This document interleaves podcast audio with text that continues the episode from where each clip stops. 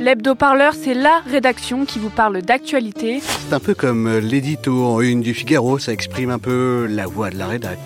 Mais en un peu mieux écrit, quand même, et un peu moins de droite aussi. Et en plus féminazi L'hebdo-parleur a écouté tous les lundis sur la chaîne de podcast L'hebdo-parleur.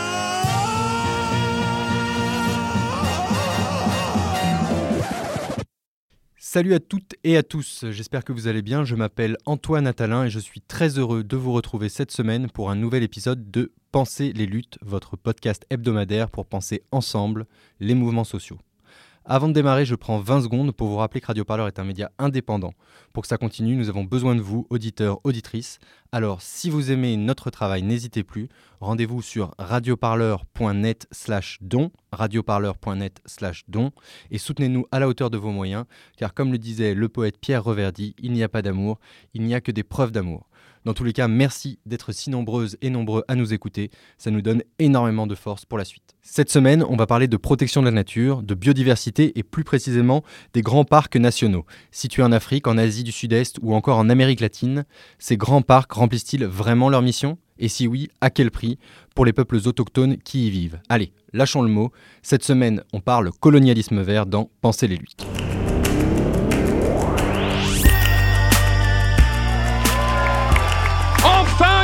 Chose se passe Pensez les luttes. Pensez les luttes, Quelque chose, mais quoi?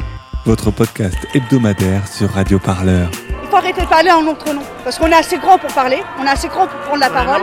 On en a ras-le-bol d'entendre des phrases de merde. Une émission pour penser ensemble les mouvements sociaux. Peu importe ta couleur, peu importe ton appartenance sexuelle, peu importe qui tu es, peu importe ce que tu manges, ce combat t'appartient.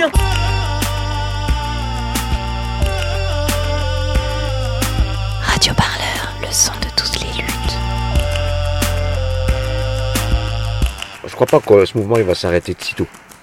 On se quittera plus jamais quoi, c'est impossible. Des millions de personnes déplacées, empêchées de vivre sur le territoire qui est le leur parfois depuis des milliers d'années, des éco-gardes payés par des ONG ou des institutions internationales comme l'ONU accusées de viol, de violence ou même de meurtre par les peuples autochtones qui tentent de braver les frontières des parcs naturels. Et en face, une annonce faite en janvier dernier durant le One Planet Summit organisé par Emmanuel Macron, progresser rapidement vers un tiers de la planète protégée, sanctuarisée, au nom de la protection de la biodiversité. Alors, faut-il s'inquiéter de cette initiative? De quoi la conservation de la nature est-il le nom? Pourquoi le sort de territoires entiers est-il décidé par quelques chefs d'État du Nord? Comment imaginer un futur désirable pour la biodiversité et pour les peuples autochtones? On en parle ensemble pendant une heure. Prenez le programme Radio Parleur. Pour parler de tous ces sujets aujourd'hui, je suis accompagné de Diego de la rédaction de Radio Parleur. Bonjour Diego. Bonjour. Et pour nous aider à y voir plus clair, nous avons aujourd'hui, grâce à la magie de l'Internet, deux invités. Je me tourne vers vous. D'abord Guillaume Blanc, vous êtes historien, maître de conférence à l'université Rennes 2, spécialiste de l'histoire contemporaine et en particulier de l'histoire de l'environnement. Vous avez publié à l'automne dernier un ouvrage qui s'intitule L'invention du colonialisme vert pour en finir avec le mythe de l'Éden africain chez Flammarion. Bonjour Guillaume Blanc. Bonjour. À vos côtés aujourd'hui, Fiore Longo, vous êtes anthropologue et directrice du plaidoyer chez l'ONG Survival International. Survival International, pour laquelle vous travaillez, est une organisation non gouvernementale fondée en 1969 en Angleterre. Elle se donne pour mission la défense des droits des peuples autochtones et organise pour ce faire de nombreuses campagnes de plaidoyer depuis plus de 50 ans, dont l'une des plus récentes appelle à décoloniser la protection de la nature. Bonjour Fiore Longo. Bonjour. Merci à tous les deux d'être avec nous et comme d'habitude, on commence tout de suite avec un son. Une autre manière où, enfin, qui, vont, qui va relier le colonialisme encore à l'écologie, c'est l'écologie telle qu'elle, telle qu'elle apparaît euh, au 19e siècle. C'est, c'est une écologie qui, qui aménage, qui souhaite euh, voilà, en savoir plus pour mieux l'utiliser, pour mieux servir finalement les intérêts coloniaux. Les premiers parcs qui ont été créés aux États-Unis euh, au, au milieu du 19e siècle, c'était euh, une idée qu'il fallait euh, garder des espaces euh, soi-disant naturels, sauvages, où la nature serait maître, maîtresse. Mais en fait, quand ils ont créé ces parcs-là, ils excluaient par ailleurs les personnes qui habitaient ces territoires-là, qui sont les, les autochtones d'Amérique du Nord. Pensez les luttes, votre podcast hebdomadaire sur Radio Parleur. pour penser ensemble les mouvements sociaux. La voix que vous venez d'entendre, c'est celle de Jean, membre du collectif Désobéissance écolo et co-auteur de l'essai Écologie sans transition, publié à la fin de l'année 2020. Il revenait dans un entretien avec Radio Parleur sur une critique formulée dans l'ouvrage à l'adresse du mouvement climat français, celle d'être aveugle aux racines coloniales d'une partie de la pensée environnementaliste. Diego, je crois que tu voulais faire rebondir nos invités sur cet extrait. Donc si on a choisi de vous présenter ce premier extrait, c'est parce que vous évoluez dans deux sphères relativement distinctes. Euh, pour une part des campagnes de plaidoyer, euh, pour l'autre la recherche universitaire. Mais euh, vous semblez partager tous les deux un même constat. Si pour certaines personnes la conservation de la nature semble immédiatement associée à l'écologie, pour vous elle relève tout aussi bien de rapports de domination coloniaux. Est-ce que vous pouvez revenir sur l'histoire de ces liens oui, sur, sur l'histoire euh, coloniale de l'écologie, c'est vrai que ça, ça, peut paraître choquant euh, quand on fait le lien, mais il faut bien, voilà, il faut bien comprendre qu'en fait, protéger la nature, c'est une politique comme une autre, c'est-à-dire que ça revient d'abord à exercer le pouvoir.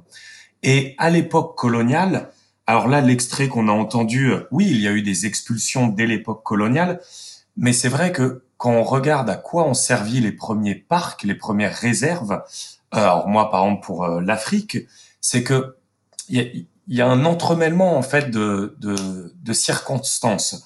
Il y a d'abord au niveau du mythe euh, de ce qu'on pense être l'Afrique, c'est-à-dire que les Européens qui euh, quittent l'Europe pour aller tenter l'aventure coloniale en Afrique, ils laissent derrière eux une Europe dont les paysages sont radicalement transformés par la révolution industrielle, par l'urbanisation. Et en fait, ils vont être persuadés de retrouver en Afrique la nature qu'ils perdent chez eux, qu'ils ont perdu chez eux. Et c'est pourquoi ils vont essayer de créer des réserves vraiment dédiées à ce qu'ils pensent être une nature vierge, sauvage. Mais après, il y a du politique. C'est-à-dire que les réserves de chasse, qui vont devenir des parcs nationaux, c'est clairement pour planter le drapeau. C'est-à-dire, c'est pour contrôler des territoires qu'ils pouvaient peiner à contrôler. Et c'est là où ils inventent bah, le mythe euh, du bon et du mauvais chasseur. Le bon chasseur, l'homme blanc, qui chasse le trophée au fusil et avec courage, bravoure. Et puis le mauvais chasseur, c'est le braconnier, l'homme noir, africain, qui chasse la nourriture et avec cruauté. Et donc en créant des réserves, ça légitime l'appropriation des ressources et de la terre par les colons et ça pérennise le mythe à la fois d'une nature soi-disant vierge et sauvage, et ça pérennise aussi la domination des colons qui en fait vont exproprier les sociétés euh, africaines ou au moins les priver du droit d'accès à la terre. Longo, je voulais vous entendre sur, euh, sur, cette, euh, sur cette question. Est-ce que quand vous avez commencé à travailler pour Survival International sur cette question de décolonisation de, de la nature, vous avez aussi fait face à, à, ces, liens dans l'histoire? Oui, bien sûr. Alors, au, au début, quand nous, on a commencé à recevoir des plaintes des peuples autochtones à propos de, de la création des aires protégées, euh, nous avons pensé qu'il s'agissait d'un cas particulier. Euh, donc euh, un parc au Cameroun ou un parc au Congo dans lequel les peuples autochtones faisaient face à des violations. Mais bientôt, nous nous sommes rendus compte qu'en fait, il s'agit d'un système, un système précisément enraciné dans le colonialisme. Et donc, on on s'est rendu compte que la colonisation, la colonisation de l'Afrique, la colonisation aussi de l'Asie, n'a pas signifié seulement les vols de terre au nom du profit ou euh, les vols de terre en général ou l'arrivée de l'armée. Mais euh, la colonisation a amené avec soi aussi la création des aires protégées. Et je pense que les liens plus évidents l'élément pardon plus évident de ces liens entre colonialisme et euh, protection de la nature et le racisme. Donc, euh, la création des serres protégées est euh, basée au des parcs naturels sur une idée raciste, l'idée que nous, les soi-disant civilisés, euh, nous sommes euh, les meilleures personnes pour euh, protéger la nature, que seulement nous savions comment la protéger. Et cette idée, donc, que les autres, les peuples autochtones, ne savent pas protéger la nature, c'est basé aussi sur l'idée de la supériorité de la science occidentale. Donc l'idée que la science occidentale est la vérité. Donc euh, euh, les, les blancs euh, Européens arrivent en Afrique et pensent pouvoir expliquer aux Africains, ben c'est la même histoire en Asie, comment protéger les territoires dans lesquels les peuples autochtones et les communautés locales ont vécu pendant des années et des années. En donc les rôles essentiels que ces peuples autochtones et ces communautés locales ont nous dans la gestion de ces environnements. Donc, la, dans l'idée que la nature, euh, est, pour être euh, protégée, doit être vide des êtres humains, mais pas des êtres humains en général. Parce que, par contre, les touristes blancs, même aujourd'hui, sont les bienvenus dans les aires protégées. Par contre, les populations noires, ils sont expulsés. Donc, pour moi, le racisme, c'est les signes les plus évidents de ces liens entre colonialisme et protection de la nature. Guillaume Blanc, vous souhaitez réagir à cela? Pour aller vraiment dans le sens de Fiore Longo, euh, quand on dit voilà que c'est lié au racisme, c'est généralement ça qui va choquer des gens, alors que c'est exactement ce que l'histoire euh, montre. Et, et c'est vrai que Survival le montre très bien justement dans ses campagnes, je trouve. Et pour, pour vraiment voir que après la décolonisation, où on avait le fardeau civilisationnel de l'homme blanc, mais il faut bien voir que après les années 60, on a vu se développer le fardeau écologique de l'expert occidental. L'intention a changé, mais l'esprit est resté le même. Le monde moderne devrait sauver l'Afrique des Africains. Et, et, et, je vous donne un exemple justement euh, auquel ça me fait penser quand euh, Fior justement euh, explique euh, ce phénomène.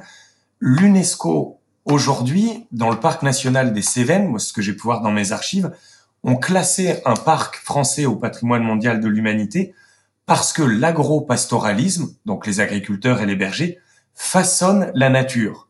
Et par exemple, en Éthiopie, dans un autre parc que j'ai étudié, l'UNESCO a recommandé l'expulsion des agriculteurs et des bergers parce que l'agropastoralisme dégrade la nature. Et donc, c'est exactement ça.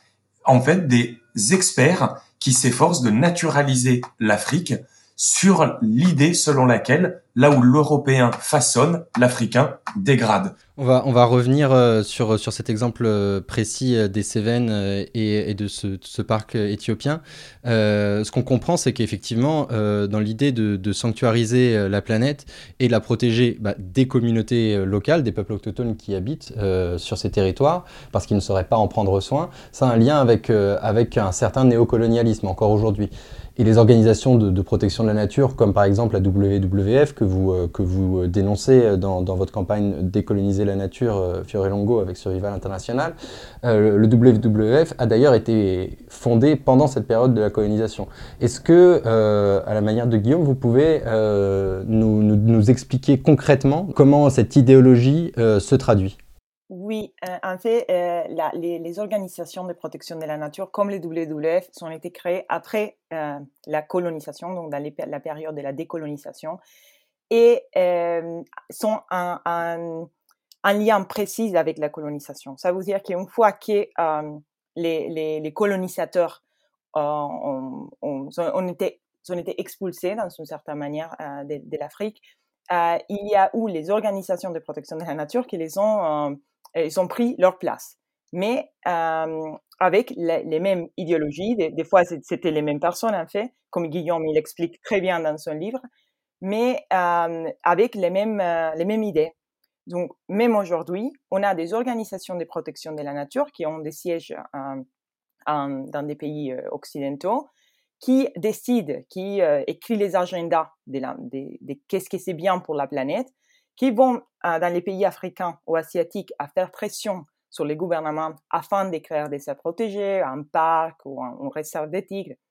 Et après, ils prennent en gestion les parcs. Donc, euh, prendre en gestion, ça veut dire qu'ils vont faire euh, les inventaires des animaux, mais aussi qu'ils vont des fois gérer directement, des autres fois indirectement, les gardes du parc. Et ça, c'est là la chose intéressante et aussi plus dramatique euh, de, la protection de la nature aujourd'hui, que c'est la militarisation. Donc, des gardes du parc qui sont payés à, par des organisations de protection de la nature, comme les WWF, qui supportent ce type de protection de la nature et qui décident les priorités. Ces ONG vont faire tout ça sans demander le consentement des peuples autochtones et des communautés locales qui habitent dans, euh, dans ces endroits. Et vont euh, faire euh, penser aux gens qui se trouvent loin de ces forêts que les forêts, ils sont vides. la description des forêts qu'il fait le WWF, par exemple des forêts du bassin du Congo, est toujours la même. Il parle de ces forêts comme des forêts vierges que le WWF il veut protéger. Mais ces forêts ne sont pas vierges du tout, elles ne sont pas vides. Il y a des personnes qui habitent à l'intérieur et sont les peuples autochtones. Face à cette véritable mise sous tutelle de larges espaces de la planète, comment s'amorcent sur le terrain des fronts de résistance? Euh, C'est une question très intéressante parce que la, résistance des peuples autochtones a été, dans l'histoire en général, toujours là. Donc c'est pour ça aussi, des peuples autochtones et des communautés locales, c'est pour ça aussi que les colonialistes est fini. Mais il y a différents types de résistance. Il faut savoir que la majorité des aires euh, euh, dans lesquelles nous travaillons sont habités par des chasseurs-cueilleurs qui sont très loin des centres des villes, qui ne parlent pas euh, les langues officielles. Donc, euh, on n'est pas trop au courant de tous les sacs de résistance. Donc, ça, c'est un peu une chose à dire. Mais en même temps, dans les parcs dans lesquels j'ai travaillé, ce que j'ai vu, c'est que les peuples autochtones, comme j'ai dit, des chasseurs-cueilleurs, sont réussis quand même à faire entendre leur voix à travers des gestes très simples qui sont des typiques gestes de tous les mouvements non violents. Ils vont pas respecter les règles qui sont imposées par les autorités du parc et par les WWF. Donc, ils vont continuer à accéder à leur territoire. Ah, ils vont euh, mettre en place des autres types de manières de, de chasser. Ils vont euh, refuser de participer chaque fois que les WWF ou des autres organisations de la nature organisent des réunions donc, il y a tous des types de, manifestations comme ça, on, pourrait dire, pacifiques. Mais une autre, chose qui m'a beaucoup choqué au Congo, euh, dans les parcs du nord du Congo qui s'appellent euh, Mesokja, euh, les Baka et les Bakwele, les populations locales qui, habitent là-dessous, ils ont fait des panneaux en disant nous ne voulons pas les parcs que le WWF il voulait créer. Quand une réunion des Nations Unies, une délégation des Nations Unies, et aller à les visiter. Donc la délégation des Nations Unies, euh, qui était là pour, visiter euh, leur projet, s'est trouvée en face des chasseurs-cueilleurs et des autres euh, agriculteurs avec des panneaux faits, vraiment, ils sont pas, ils sont pas des, bien sûr des cartons ou des autres choses, donc ils l'ont fait avec du bois. Ils ont trouvé des chasseurs-cueilleurs avec des, panneau en bois qui disait nous ne voulons pas les parcs. Je pense que c'était la première fois que les BACA ils faisaient ça et, je pense que ça démontre euh, la résistance toujours plus euh, grande qu'il y a envers ce type de projet. Tout à fait, oui, effectivement. Et, de votre côté, Guillaume Blanc, est-ce que dans, l'histoire, au moment où ces, parcs se sont installés, est-ce que, euh, est-ce que on a, on a, on a pu voir des, mouvements de résistance à l'établissement de, de, de, ces parcs dès leur installation? En fait, la, question de la résistance, euh, en fait, moi, de ce que montrent toutes les archives euh, que j'ai pu euh, étudier jusqu'au temps présent, le, paradoxe, c'est que les résistances, donc euh, Fioré a, très bien décrites, hein, mais qu'en fait, les résistances ont diminué depuis les années 60. Ça, ça pourrait être un paradoxe, puisque le nombre d'expulsions a augmenté, puisque les parcs sont restés coercitifs, mais il faut se demander pourquoi les résistances locales ont diminué. C'est euh, le, côté, disons, vraiment post-colonial des, euh, politiques de protection de la nature. C'est-à-dire pas néo-colonial, mais post-colonial. Euh, là, on parlait du WWF et des institutions internationales. C'est vrai que au lendemain des indépendances africaines, euh, ces institutions euh, changent de nom. Par exemple, euh, l'Union internationale pour la conservation de la nature, l'UICN, euh, prend son nom en 56, mais en fait, elle existait depuis 1928 sous un autre nom. Euh, la FFI, Fauna Flora Internationale, en fait, elle existe depuis 1903 sous un autre nom. Eh bien, ces institutions ont eu l'idée en 1961 de créer une banque. Et cette banque, c'est dans leurs archives, hein, devait faire officiellement face à l'africanisation des parcs naturels. Cette banque a été créée en 61. Ça s'appelle le Fonds mondial pour la nature, World Wildlife Fund. C'est le WWF. Et en fait, ces institutions internationales ont permis à des administrateurs coloniaux de se reconvertir en experts internationaux. Là, on a eu des résistances. Mais pourquoi ces résistances ont rapidement été matées? Eh bien, c'est que les experts occidentaux sont alliés avec les dirigeants africains. Tout à fait. D'ailleurs, on va revenir sur, cette question par la suite, mais plutôt pour creuser le caractère international de cette sanctuarisation des, territoires anciennement colonisés. On avait un deuxième extrait sur lequel nous voulions vous faire réagir. Troisième édition du One Planet Summit à Paris aujourd'hui consacrée à la sauvegarde de la biodiversité. Emmanuel Macron promet une diplomatie verte alors que l'année 2020 a été classée comme l'année la plus chaude de tous les temps. On en parle avec vous, Marina Berch. Bonjour Marina. Le président de la République a choisi de réunir une trentaine de décideurs mondiaux autour de lui. Oui, il y a beaucoup de monde euh, autour de lui, comme d'habitude, pour parler euh, climat. Il a cette force euh, de rassembler autour de lui. Vous l'avez dit, le sommet vient de s'ouvrir. Alors il se tient à l'Elysée en ce moment même. Une trentaine de personnalités, dont le secrétaire général de l'ONU, Antonio Guterres, le prince Charles, la présidente de la Commission européenne, Angela Merkel, Boris Johnson, Justin Trudeau. Alors sur la biodiversité, il y a urgence. Hein. ce sommet promet des réponses concrètes. Est-ce que on peut espérer des réponses concrètes cette fois. Alors c'est l'idée, en tout cas, de ce euh, sommet, c'est euh, d'avancer, de faire des engagements, de faire des promesses euh, et qu'elles soient tenues. C'est l'idée de base du One Planet Summit. Alors action nous dit-on. voilà ce qui devrait ressortir de ce sommet. D'abord, une coalition de haute ambition pour la nature. Une cinquantaine de pays vont promettre de placer 30% de leur territoire en espace protégé d'ici 2030. La meilleure élève euh, dans ce domaine, eh bien, c'est l'organisatrice, c'est la France, euh, qui ne va pas avoir beaucoup euh, d'efforts à faire dans ce domaine parce que Emmanuel Macron dit que cet objectif serait atteint non pas d'ici 2030, mais d'ici 2022 en France. On a eu ce matin aussi une grande une réunion sur la grande muraille verte. Vous savez, ce projet contre la désertification en Afrique. La France qui espère réunir 10 milliards d'euros d'ici 2022. Pensez les luttes, votre podcast hebdomadaire sur Radio Parleur. Pour penser ensemble les mouvements sociaux. Voilà, c'était un extrait du journal télévisé de France 24, diffusé juste avant l'ouverture du One Planet Summit à la fin du mois de janvier dernier. 30% de, la planète euh, protégé par des, des, aires dédiées. Ça permet de, protéger la biodiversité qui y vit, euh, mais c'est une mesure extraordinaire. Pourquoi Survival International s'oppose-t-elle à cette mesure, Fiorelongo nous nous opposons parce que, comme on a bien raconté, euh, je pense, pendant euh, cette conversation, la création des aires protégées est totalement bah, liée au colonialisme et fait dans une manière totalement injuste euh, pour les personnes euh, qui habitent dans les endroits où ces aires protégées vont être créées, euh, ça veut dire l'expulsion de leur territoire et la négation d'accès à leur terre ancestrale.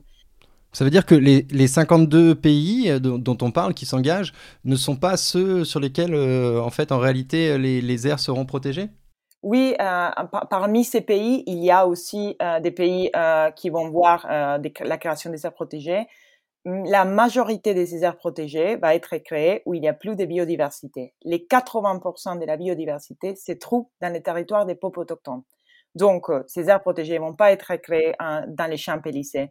Ils vont être créés où il habitent les peuples autochtones. Donc, selon une étude scientifique, 300 millions de personnes vont être, vont être affectées. Ce sont des personnes qui vont voir leur accès à la terre nié. Est-ce que ce type de solution est juste et ça va un, peu contribuer à la biodiversité? Non, pas du tout, parce que ça détourne l'attention euh, vers des, autres objectifs. Et pas, euh, on n'est pas en train de se focaliser sur la vraie cause de la destruction de l'environnement, qui c'est bien sûr la consommation au nord du monde, qui c'est l'exploitation des ressources. Il n'y a rien à voir avec combien de biodiversité on peut protéger. Si on protège même les 50% de la planète, mais on continue aujourd'hui à polluer et à détruire l'environnement dans l'autre 50 de la planète, dans la manière dans laquelle on le fait aujourd'hui, ça va rien chercher pour la planète. Donc euh, c'est totalement injuste au niveau des justices sociales parce que les personnes qui payent euh, sont des personnes qui les, personnes plus vulnérables qui ont moins contribué à la destruction de l'environnement et ça va pas sauver la biodiversité du tout. Qu'en pensez-vous, Guillaume Blanc? Mais c'est exactement, euh, c'est exactement ça. Quand, quand là, dans ce sommet, vous voyez le discours même euh, de sur l'extrait que vous avez montré, où on parle de, de ces, ce discours tellement polissé, biodiversité, urgence, engagement, One Planet. Euh, non, One Planet. La France aura 30% euh, de zones protégées. Mais bien sûr que la France l'aura. Mais par contre, les aires protégées qui seront créées en Afrique, en Amérique latine, en Asie du Sud-Est, ça sera pas des zones où on pourra avoir, comme dans les parcs naturels français, euh, des supermarchés, euh, des endroits où les gens peuvent travailler. Ça sera des zones à naturaliser de force. Parce que derrière cette idée, il y a l'idée que, bon, bah, l'Europe aurait déjà urbanisé et que maintenant, on va quand même y avoir des zones protégées, mais où les humains ont leur place. Et puis, dans les pays où il y a le plus de biodiversité, mais où en fait, ces zones sont habitées, eh bien là, il y aura l'idée de se dire, oui, mais là, l'humain est un, est nocif, est dangereux, et donc, on va reproduire ces politiques coercitives. C'est l'histoire le monde. C'est sûr que c'est ce qui arrivera. Et, et, et, cet extrait, par exemple, sur la grande muraille verte, qui irait remettre en cause l'idée, une belle idée, une grande muraille verte Mais cette idée est absurde. Écologiquement, c'est une vision qui n'a ni queue ni tête. Qui irait replanter des arbres dans le désert? C'est comme si on voulait planter une forêt entière sur la dune du Pilat. Eh bien, eh bien non, personne n'aurait cette idée en France. Mais alors en Afrique, on a l'idée que le désert s'étend de manière exponentielle au XXe siècle, alors que les écologues ont montré que ça répondait à d'autres fonctionnements sur des millions d'années. Et aller planter des arbres, eh bien, qui va payer?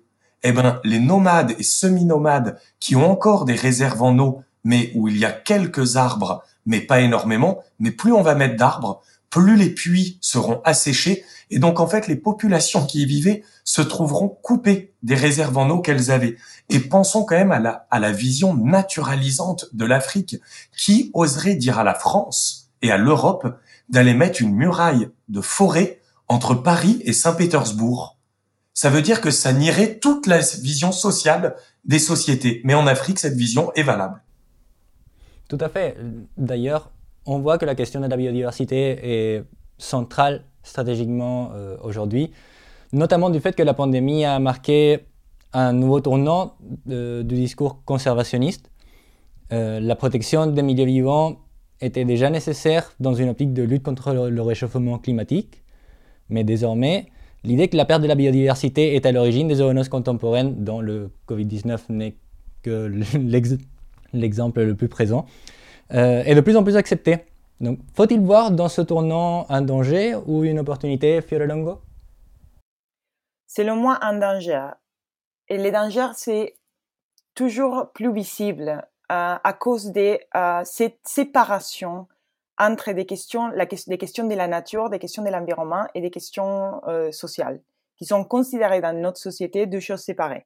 Donc, d'un côté, euh, on a les questions de l'environnement, comme euh, si qui est seulement la biologie pour, pour, pour, trouver, pour nous aider à trouver une solution, et de l'autre côté, les questions sociales.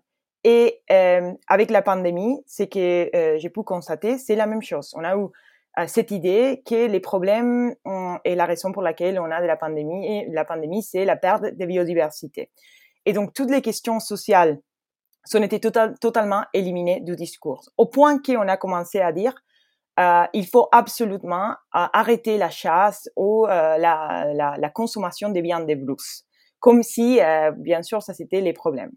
Un petit point, la viande de brousse, donc, c'est cette viande d'animaux qualifiés comme sauvages, donc non domestiques, non élevés pour être mangés pour leur viande, qui est chassée et qui est la source principale, si ce n'est unique, de protéines pour euh, un certain nombre de communautés et qui a été beaucoup décriée euh, au début de la, de, la pandémie de Covid-19 parce que c'est une des voies par lesquelles, par exemple, les humains entrent en contact avec la viande de chauve-souris ou euh, autres espèces qui sont potentiellement porteuses de maladies.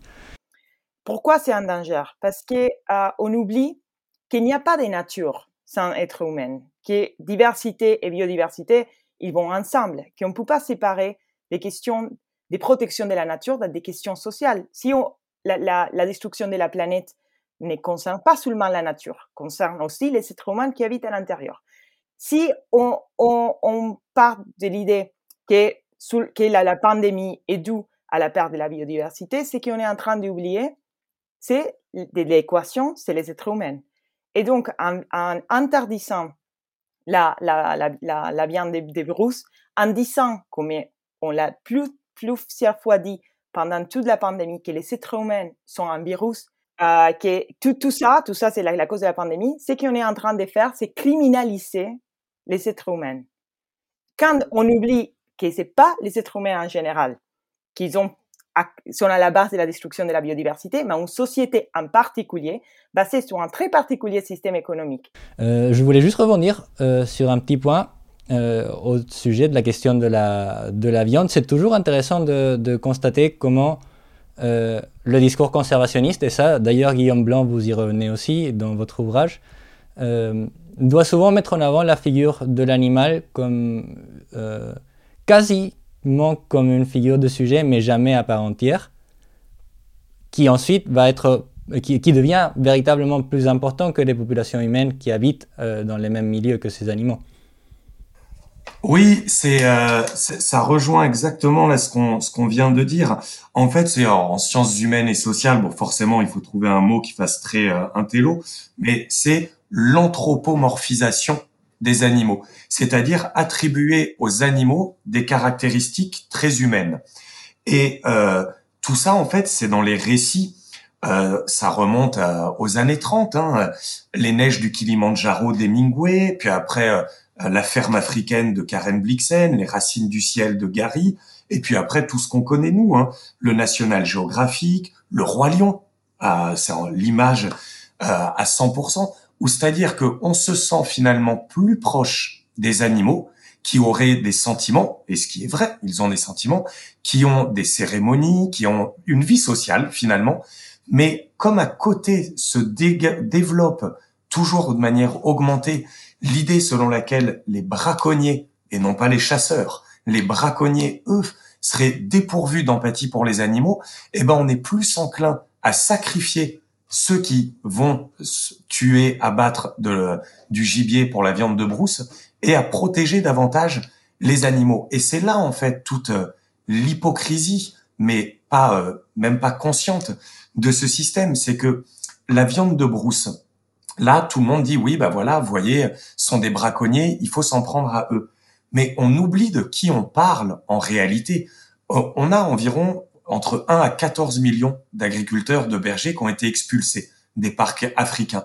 Mais de qui est-ce qu'on parle? On parle de gens qui produisent leur propre nourriture, de gens qui se déplacent à pied, qui vivent sans électricité, qui consomment en fait très peu de viande, qui contrairement à 2 milliards de gens n'ont pas de smartphone, pas d'ordinateur, qui ne prennent jamais l'avion.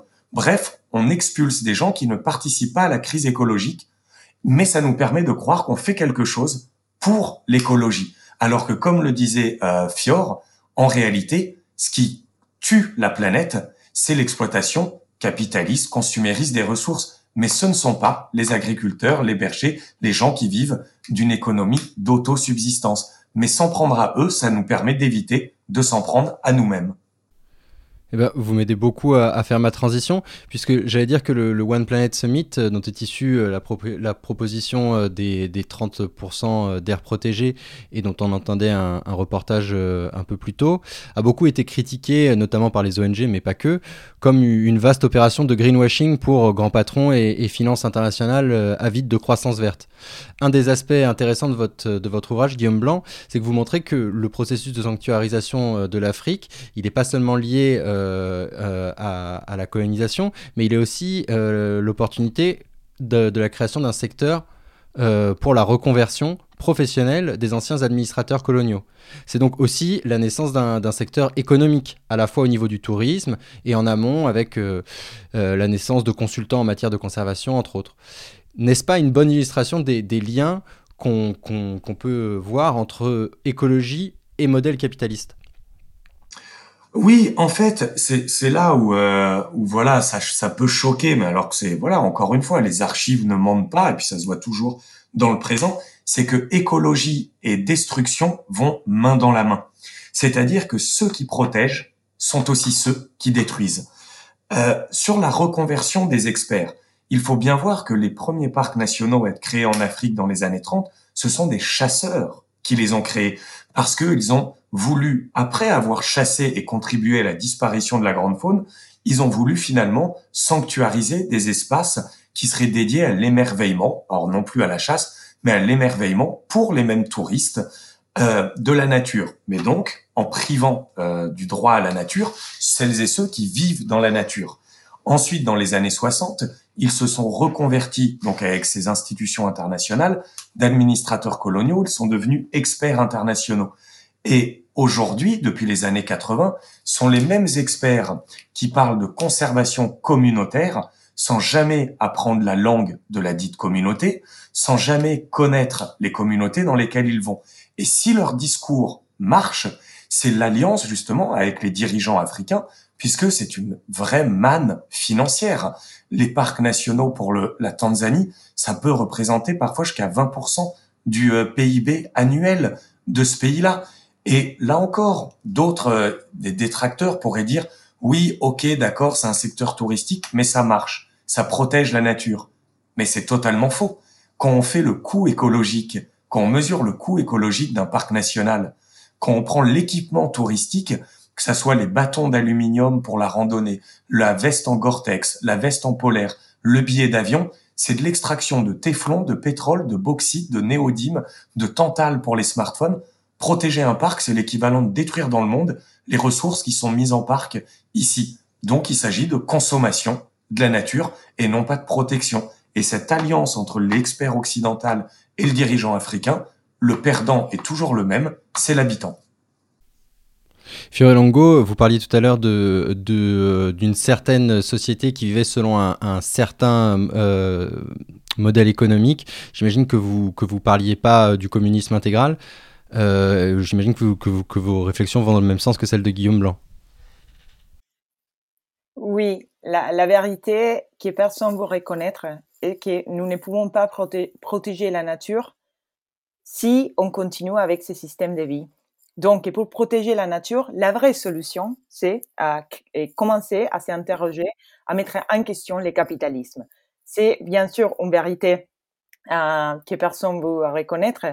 Euh, et je m'attendais pas que Macron, dans les summits, euh, il, il parle de ça. Mais euh, c'est la seule solution. Toutes les autres solutions sont vraiment bah, sont des illusions. la, proposition aujourd'hui du gouvernement Macron, pas seulement de la majorité des gouvernements occidentaux pour protéger la nature et créer plus des aires protégées ou mettre un prix dans la nature. Mais ces types de solutions sont injustes, comme on a vu, mais ils créent aussi une séparation majeure entre nature et être humain qui est à la base de la destruction de l'environnement. En plus, il détruit, ce système détruit l'autosuffisance, comme Guillaume l'expliquait, est en train de détruire des modèles de vie alternatifs, des gens qui n'ont pas besoin du capitalisme pour vivre, ou qui vivent des autres manières, et qui représentent la, une partie essentielle de la diversité de l'humanité. Et donc, euh, on est en train simplement, c'est une manière du capitalisme de se reproduire, en disant, nous, on peut continuer à vivre comme on vit, si on crée ah, dans un autre endroit un pot désert protégé et si on met un prix dans la nature. Mais ça va pas marcher du tout. Euh, mais précisément, est-ce qu'on n'assisterait pas aujourd'hui précisément à l'échec de ce modèle d'ONG qui, sous la forme du WWF ou euh, des institutions comme l'UNESCO ou le PNUD, travaille étroitement euh, en partenariat avec des multinationales? Je, voudrais bien, mais malheureusement, j'ai un doute. Alors, les WWF et ce type d'associations ne travaillent pas seulement en partenariat avec des, des industries de, de huile des palmes, des bois, mais ils ont dans leur conseil d'administration des personnes avec des liens avec les pires et les plus, plus, loin des compagnies dans le monde, Coca-Cola, Unilever, et sont eux qui dominent, et pour moi c'est la chose plus importante, les discours sur la nature aujourd'hui dans nos sociétés. Ça veut dire qu'ils sont eux qui, qui nous, qui sont partie de la machine idéologique qui crée l'idée que nous avons de la nature, qui crée l'idée euh, que les politiciens aussi ils ont de la nature quand on voit que euh, l'ex-directeur du WWF France est aujourd'hui un des personnages les plus importants pour la République en marche au Parlement européen, nous nous rendons c'est Pascal Canfin pour, euh, pour les auditeurs, c'est Pascal Canfin qui a été aussi euh, ministre de François Hollande. Oui, nous nous rendons bien compte que ce sont les mêmes personnes qui écrivent les politiques qu'ils sont dans des, ces ONG de la nature, euh, je vois pas que les choses ils vont changer. Et en plus, ce type de modèle de WWF, c'est vraiment très utile pour les politiciens et pour les économistes et pour les compagnies multinationales. Parce qu'aujourd'hui, la, la Shell, par exemple, au ENI, nous peuvent donner une image d'eux-mêmes euh, comme euh, soi-disant verts. Donc, euh, l'idée que si on plante des arbres en Afrique, on pourrait bien mitiguer les changements climatiques sans les obliger à faire la seule chose qui pourrait vraiment sauver la planète et arrêter les changements climatiques, que c'est que euh, ils arrêtent d'exister. Mais ce type de politique, ce type de discours du WWF, il aide ce type de compagnies à continuer à faire ce qu'ils font, détruire la planète. Guillaume Blanc, euh, vous disiez tout à l'heure que cette sanctuarisation, euh, des, notamment dans les parcs nationaux en Afrique, a pu être un levier pour les États africains naissants pour affirmer leur pouvoir avec le jeu d'alliances de, ethniques ou, ou, la rente que peut être le parc national. Est-ce que vous pensez que les, environnementalistes ont pu être naïfs vis-à-vis de ce phénomène Et ensuite, dans quelle mesure des ONG, même, euh, et même Survival International, euh, pourraient, pourraient-elles être conscientes du fait qu'elles sont aussi des instruments au sein euh, de conflits locaux entre différents groupes, entre différents groupes autochtones? D'abord Guillaume, puis, puis Longo. alors sur, sur la naïveté, non. Moi je dirais pas naïveté, je dirais que c'est plus une cécité de convenance. C'est-à-dire ne fermer les yeux sur ce qu'ils ne préfèrent pas voir. Par exemple, quand l'UNESCO demande, et l'UICN et le WWF, quand ils demandent à des États autoritaires de déplacer des populations de manière volontaire, c'est une cécité de convenance. Allez leur demander, oui, alors il faudrait que vous promouviez un déplacement volontaire des communautés euh, rurales. Bien sûr qu'elles le savent, qu'elles ne sont pas dans un état qui fonctionne de cette manière-là. Donc c'est plutôt une cécité de convenance. Après, pour euh, ces ONG qui peuvent être instrumentalisées aujourd'hui, euh, bah, des ONG comme Survival, il y a quand même très peu de chances puisque c'est une des rares ONG qui justement ne paye pas pour que tous les experts aillent sur le terrain et donc refusent ce genre de financement internationaux. Enfin, Fioré me contredira ou pas, mais c'est justement pour éviter l'instrumentalisation. Mais en revanche, pour n'importe quelle autre ONG, enfin, je veux dire, ils savent très bien qu'ils sont instrumentalisés dans des cas les plus euh, dramatiques, mais moi, de ce que je connais pour l'Érythrée ou parfois l'Éthiopie, enfin, je veux dire, une ONG a le droit d'agir si il contribue euh, à d'autres équipements euh, militaires ou à d'autres financements qui vont servir à passer des accords internationaux. Quand il faut aider pour des famines euh, dans le nord du pays, c'est en échange de certains contrats ou autres. Donc là encore, moi je ne crois plus, enfin j'allais dire je ne crois pas, ou en tout cas je n'y crois plus, à la naïveté et à l'instrumentalisation, alors que ça fait 20 à 30 ans qu'on le sait que l'humanitaire ou que d'autres euh, secteurs des ONG Bien sûr qu'il y a de l'instrumentalisation, le pouvoir fonctionne dans les deux sens. C'est, on n'est plus dans des rapports de domination nord-sud type néocoloniaux, on est dans des rapports horizontaux où tout le monde instrumentalise l'autre dans les sphères dirigeantes. Vous aurez quelque chose à ajouter, Fiore Longo, j'imagine? Euh, Oui, euh, non, vraiment, je suis totalement d'accord euh, avec Guillaume. Des années, j'ai fait ce travail depuis des années et j'ai pu dire que j'ai parlé avec beaucoup, beaucoup des ONG des protections de la nature. Ils sont totalement au courant de ce qui se passe sur le terrain. Euh, peut-être que quelqu'un, bien sûr, il y a plein de personnes qui travaillent euh, loin du terrain, qui sont pas au courant, mais la majorité euh, des personnes, et surtout des dirigeants, ils sont au courant. Elle veut continuer avec ce type de modèle parce qu'ils pensent, je sais que c'est dur à les reconnaître, mais ils sont convaincus que les peuples autochtones et les Africains et les Asiatiques, ils ne savent pas du tout gérer leur propre territoire. C'est une question idéologique enracinée dans le colonialisme et c'est pour ça qu'il faut décoloniser la protection de la nature. Effectivement. Je vous propose maintenant qu'on écoute un dernier son. Il s'agit du dessinateur de bande dessinée et anthropologue Alessandro Pignocchi, qui s'exprimait à notre micro il y a quelques mois. Et euh, à peu près au même moment, je découvrais les travaux de Descola, donc la, la toutes les bouleversements intellectuels que ça peut induire euh, de découvrir que le concept de nature est relatif pour quelqu'un comme moi qui avait toujours envisagé que la protection de la nature était le but politique à atteindre. Quoi. Et là, on dit, ah ben non, bah, protéger, c'est encore une forme d'exploitation, enfin en tout cas encore une forme de domination. Euh, il y a des Pour les autres peuples du monde, ce concept n'a pas de sens.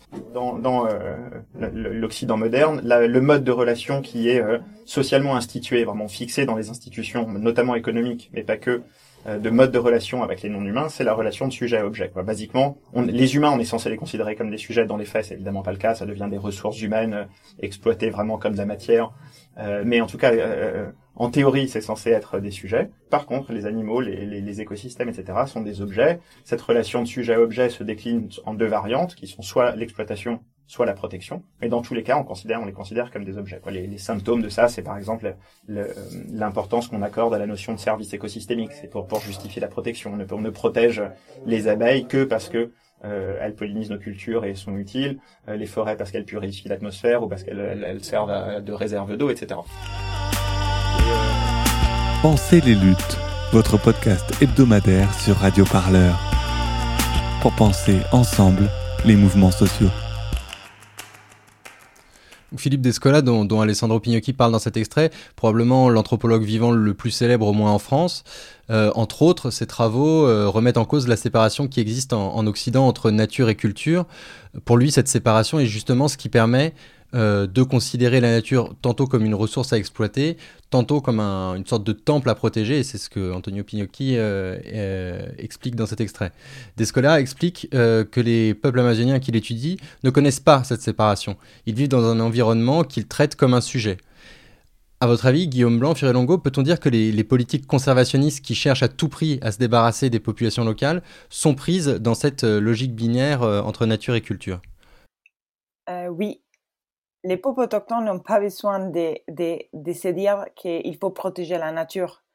Euh, parce que eux, ils, pour eux, la relation avec la nature est, une relation de réciprocité.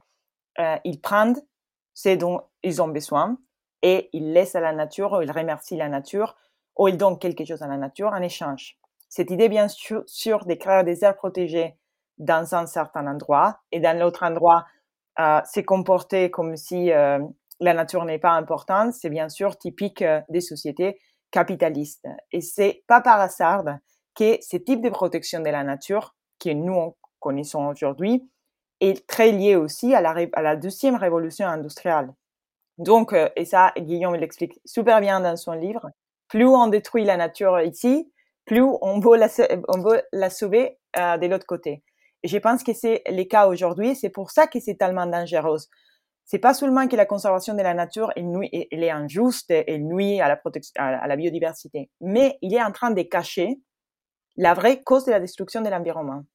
Donc, euh, effectivement, dans, votre dernier ouvrage, La mention du colonialisme vert, Guillaume Blanc, vous soulignez bien le fait que euh, les efforts conservationnistes euh, ont, parmi les logiques qui les sous-tendent, l'idée que euh, les milieux naturels, notamment en Afrique et l'Éthiopie, que vous étudiez en particulier, seraient le seul patrimoine dont disposeraient euh, les, euh, les, communautés locales. Ce serait véritablement leur cathédrale, là où l'Europe aurait des vraies cathédrales, on comprendra.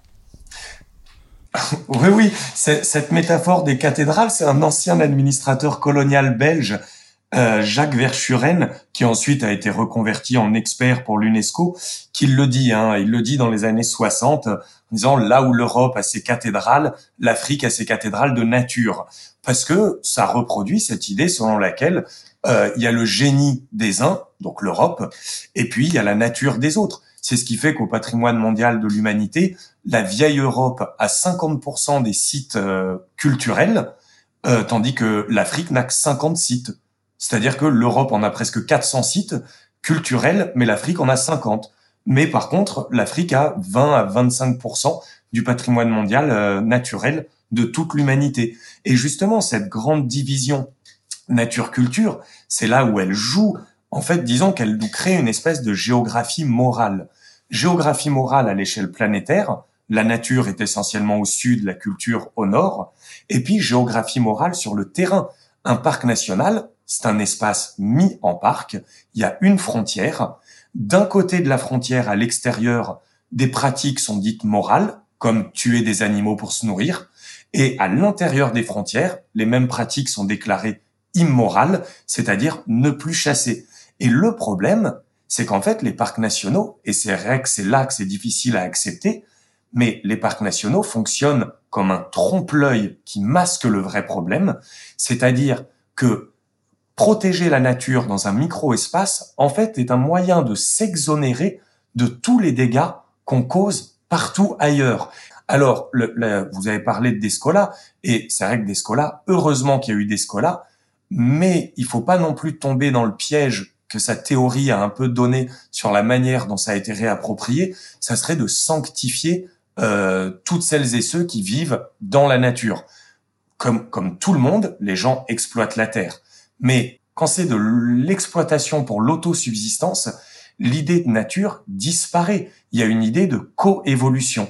Et donc les euh, les peuples, bah là pour les engagements par exemple de survival, c'est exactement ce que ça montre. Moi, c'est ce que j'ai pu voir en Éthiopie.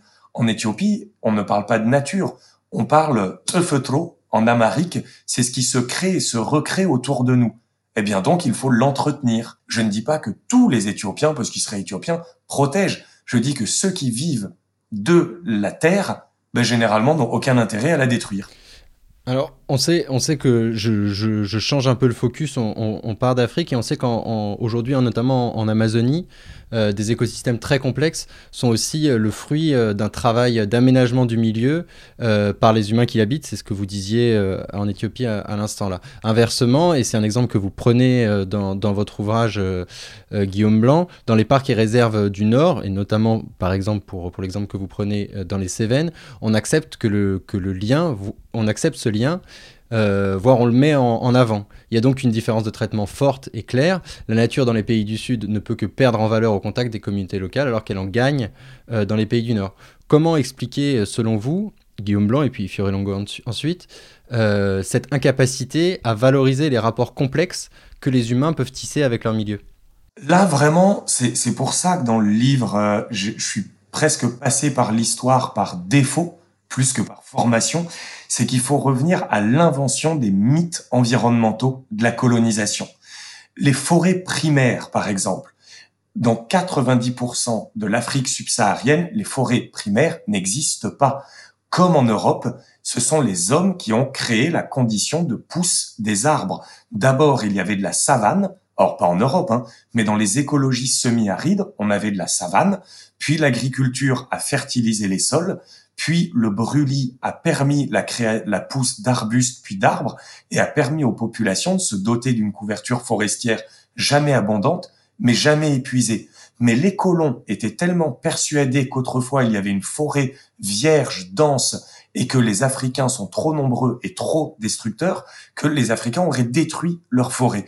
Mais ce mythe, à force d'être répété, puis normé, puis mis dans tous les rapports qui circulent aujourd'hui jusqu'à une vérité qui dérange d'Al Gore où il reprend des chiffres fantasmagoriques sur le mythe de la forêt perdue en Éthiopie ou dans d'autres pays d'Afrique. C'est un mythe, mais il est tellement ancré dans nos représentations qu'on est persuadé que oui, les Africains dégradent. Alors à l'époque coloniale, les, les experts disaient ce sont des êtres destructeurs et aujourd'hui les experts disent il faut leur apprendre à, prendre soin de leur nature. Est-ce que vous constatez cela aussi, Fiore Longo, dans le cadre des, témoignages que vous avez l'occasion de recueillir? Oui, et, et c'est pas seulement une question du, bah, du mythe, c'est que ce mythe est lié, comme j'ai expliqué, au racisme. C'est vraiment tellement impossible pour ces ONG de la protection de la nature et pour plusieurs gouvernements de voir et de comprendre et de reconnaître que les peuples autochtones et les communautés locales en Afrique et en Asie sont totalement capables de gérer leur environnement de la meilleure manière possible. C'est vraiment, euh, il y a les, discours à côté de cette séparation entre nature et culture. On trouve aussi cette discours, cette opposition entre civilisation et barbarie. Comme si seulement, comme je l'ai expliqué, la science occidentale et la pensée occidentale pourraient serait la meilleure pour gérer la nature. Et on voit des cas, des, des, des fois des choses qui sont vraiment ridicules, incroyables, euh, qu'ils ont donné un prix pour euh, héros de l'environnement à une femme occidentale qui aurait transformé les Maasai, donc euh, une, communauté de pasteurs qui habitent au Kenya, ces femmes-là, il aurait transformé les Maasai des assassins des lions à gardiens des lions. Donc, elles recevaient un prix pour avoir expliqué aux Maasai qui habitent depuis des générations et des générations dans leur terre comment protéger les lions. Moi, je trouve ce type de choses totalement incroyable, mais c'est la normalité et c'est pas un hasard historique. C'est lié au racisme et aussi à une idée des, euh, des mm, religieuses aussi, euh, je, dirais, selon laquelle les hommes, ils sont, euh, ils sont tous des destructeurs de l'environnement. Comme j'ai expliqué, cette idée que nous appelons de l'écofascisme, donc euh, une idée euh, basée dans, euh, bah, une idéologie basée dans l'idée que euh, les êtres humains, ils sont destructeurs, donc il faut les, bah, pas, pardon, pas tous les êtres humains. Certains êtres humains sont destructeurs de l'environnement, donc il faut les contrôler, il faut réduire leur, présence bah, pr précisément, c'est encore une fois, merci de faire mes transitions pour moi. Euh, J'allais précisément vous interroger sur, euh, sur un autre fantasme qui vient de pair d'ailleurs avec le mot gestion que j'imagine bien vous n'aimez pas, euh, qui est le fantasme de la surpopulation, d'une nature qui est menacée par l'excès, la, la, la, surnatalité, notamment la natalité des pays pauvres. Et effectivement, certains courants de l'écofascisme actuel se revendiquent, disons, d'un néomalthusianisme ou d'un contrôle éventuellement forcé de la natalité euh, de, ces communautés. Est-ce qu est que vous prenez ce risque au sérieux? Oui, je pense que les risques que ce type de courant soit dominant dans, les milieux euh, écologistes est réel.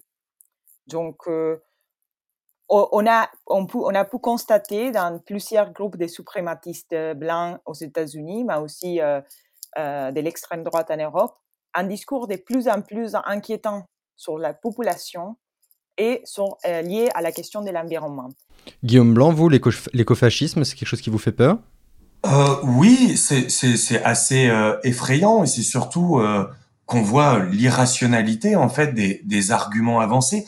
Dans l'histoire, eh bien, on le voit bien, les surnuméraires, c'est toujours les autres. Quand c'était à l'époque de Malthus, c'était les pauvres qui étaient trop nombreux, euh, etc. Quand c'est devenu euh, dans les années 60, avec l'avènement, la libération ce de ce qu'on a appelé le tiers-monde, les trop nombreux, c'est devenu euh, les sociétés asiatiques et africaines. Et aujourd'hui, les, les écologues, les vrais écologues, les scientifiques, ont bien montré que la croissance démographique, c'était qu'une variable parmi d'autres pour mesurer la dégradation de l'environnement. Ce qu'il faut prendre en compte, c'est les modèles de production et de consommation, c'est les politiques publiques et c'est surtout les environnements en tant que tels, c'est-à-dire la matérialité des écosystèmes. Mais tout ça s'efface, toute la complexité s'efface derrière cette représentation. Euh, là encore, euh, je rejoins euh, Fioré là-dessus. Tout ça revient à l'idée de dire oui, mais les Africains sont trop nombreux. Je vous, je vous donne un exemple, mais très bref, sur l'Éthiopie. Le, le, parc national du Sémien, qui a été à la base euh, du livre que j'ai voulu faire après plus général, c'est la sauvegarde du bouquetin d'Abyssinie. Alors ça s'appelle le Walia ibex, une chèvre sauvage. L'UNESCO explique que les populations sont de plus en plus nombreuses et donc que le bouquetin s'effondre. Eh bien, si les experts prenaient leurs propres archives, ils verraient qu'en fait, ce qu'ils décrivent, et dans leurs archives, hein, c'est qu'on est passé de 150 bouquetins en 1960 à 950 bouquetins en 2017. C'est dans leurs archives. Hein. Mais ils répètent toujours, et les populations continuant d'être de plus en plus nombreux, le bouquetin va disparaître. En fait, ce qu'ils décrivent sans même s'en rendre compte, c'est que la coévolution existe entre les humains et les non-humains. Tout simplement parce que les populations ne chassent pas ce bouquetin. Mais ils sont tellement, les experts sont tellement persuadés que puisqu'ils sont africains, non seulement ils sont trop nombreux, braconniers et destructeurs, qu'ils ne relisent même pas leurs propres archives, puisqu'ils ne peuvent même pas penser que, en fait, peut-être ces populations ne dégradent pas. Écofascisme et protection forteresse d'un côté, pillage des ressources et exploitation des peuples de l'autre. On a, on peint une, fresque assez, assez noire du, de, de, la conservation de la nature euh, en Afrique, en Asie euh, et en, Amazonie euh, durant cette conversation. Guillaume Blanc, Fiorelongo, je voudrais pour finir, euh, essayer d'avoir une note d'espoir. Comment, selon vous, imaginer un futur désirable entre ces deux écueils, de la forteresse d'un côté et du pillage de l'autre Alors, c'est une question importante. comment on imagine un, avenir? Euh, moi, je, pense que la clé de la c'est particulier personnel, je vous dire, c'est pas euh, la, vision de l'association parce que je pense qu'à niveau personnel, j'imagine un avenir dans lequel la diversité est considérée la clé euh, pour sauver la planète et que c'est l'humanité euh, la clé pour sauver la nature, dans laquelle donc euh, euh, on essaye d'aller au-delà du modèle économique dominant, on essaye de sauver les modèles alternatifs qui existent aujourd'hui, de les donner la parole, de les visibiliser. Et, donc, c'est pour ça que mon association essaye de changer radicalement l'opinion publique et donner une plateforme aux peuples autochtones. Je pense qu'on a beaucoup, beaucoup, beaucoup à apprendre, qu'il faut, il faut être un peu plus humble, humble et s'asseoir à côté d'eux et, et, les écouter. Elles sont comme nous, ils sont comme des êtres humains, mais elles racontent des autres histoires, des autres histoires par rapport à, à notre histoire et il faut apprendre à les écouter. Guillaume Blanc? Euh, Oui, c'est vrai que là, c'est dur de faire la part entre euh, personnel et puis euh, plus, alors moi, pour le côté historien. Moi, je dirais que déjà, il faut, pour les pistes, pour un, un avenir meilleur, reconnaître, alors c'est mon côté historien, mais reconnaître déjà les erreurs commises. Par exemple, accepter que la vision naturalisante de l'Afrique, c'est une erreur. Non, l'Afrique n'est pas vierge, sauvage, verte et malheureusement dégradée, surpeuplée. Reconnaître aussi que la vision décliniste des modes de production africains, c'est une erreur. Non, tous les agriculteurs et les bergers africains ne sont pas des êtres destructeurs et malhabiles.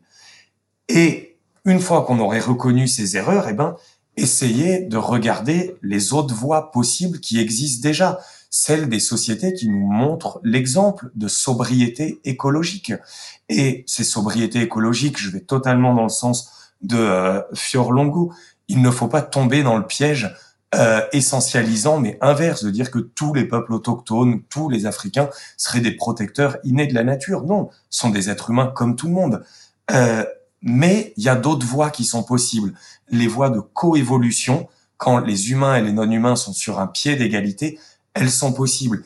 Et qu'on le veuille ou non, quel que soit notre bord politique, si on veut ne plus détruire la planète, c'est le capitalisme auquel il faut s'attaquer, qu'on le veuille ou non, il est là le véritable problème et il n'est pas dans euh, les euh, sociétés qui vivent directement de la nature. On a plus d'exemples à trouver ici positif euh, que négatif. C'est un fait et c'est quand même pas très difficile à reconnaître. Fiore Longo, Guillaume Blanc, merci beaucoup. Je rappelle que Survival International continue à mener une campagne de plaidoyer pour décoloniser la protection de la nature et s'opposer notamment à l'objectif des 30% d'air protégé sur la planète. Toutes les informations sont disponibles sur votre site internet survivalinternational.fr. Guillaume Blanc, je rappelle votre dernier ouvrage, L'invention du colonialisme vert, pour en finir avec le mythe de l'Éden africain, disponible dans toutes les bonnes librairies. Merci d'avoir été avec nous et merci à vous, auditeurs et auditrices, de nous avoir écoutés. On se retrouve la semaine prochaine pour un nouvel épisode de Penser les luttes. D'ici là, n'hésitez pas à aller écouter nos autres podcasts, au hasard l'hebdo-parleur, notre édito satirico-bordélique qui sort tous les vendredis à 18h. Et je vous le rappelle, si vous aimez notre travail, nous avons besoin de votre soutien financier pour rester indépendant, mais aussi pour développer toujours plus de nouveaux formats. Ça se passe sur radioparleur.net slash don. Allez voilà, je vous dis à très vite sur Radio Parleur, portez-vous bien.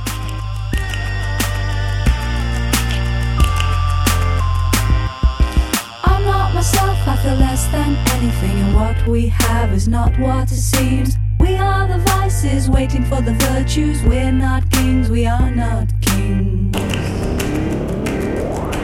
Gotta get out before my heart explodes. Gotta get out before my heart explodes. Radio Parleur, le son de toutes les luttes. Écoutez-nous sur radioparleur.net.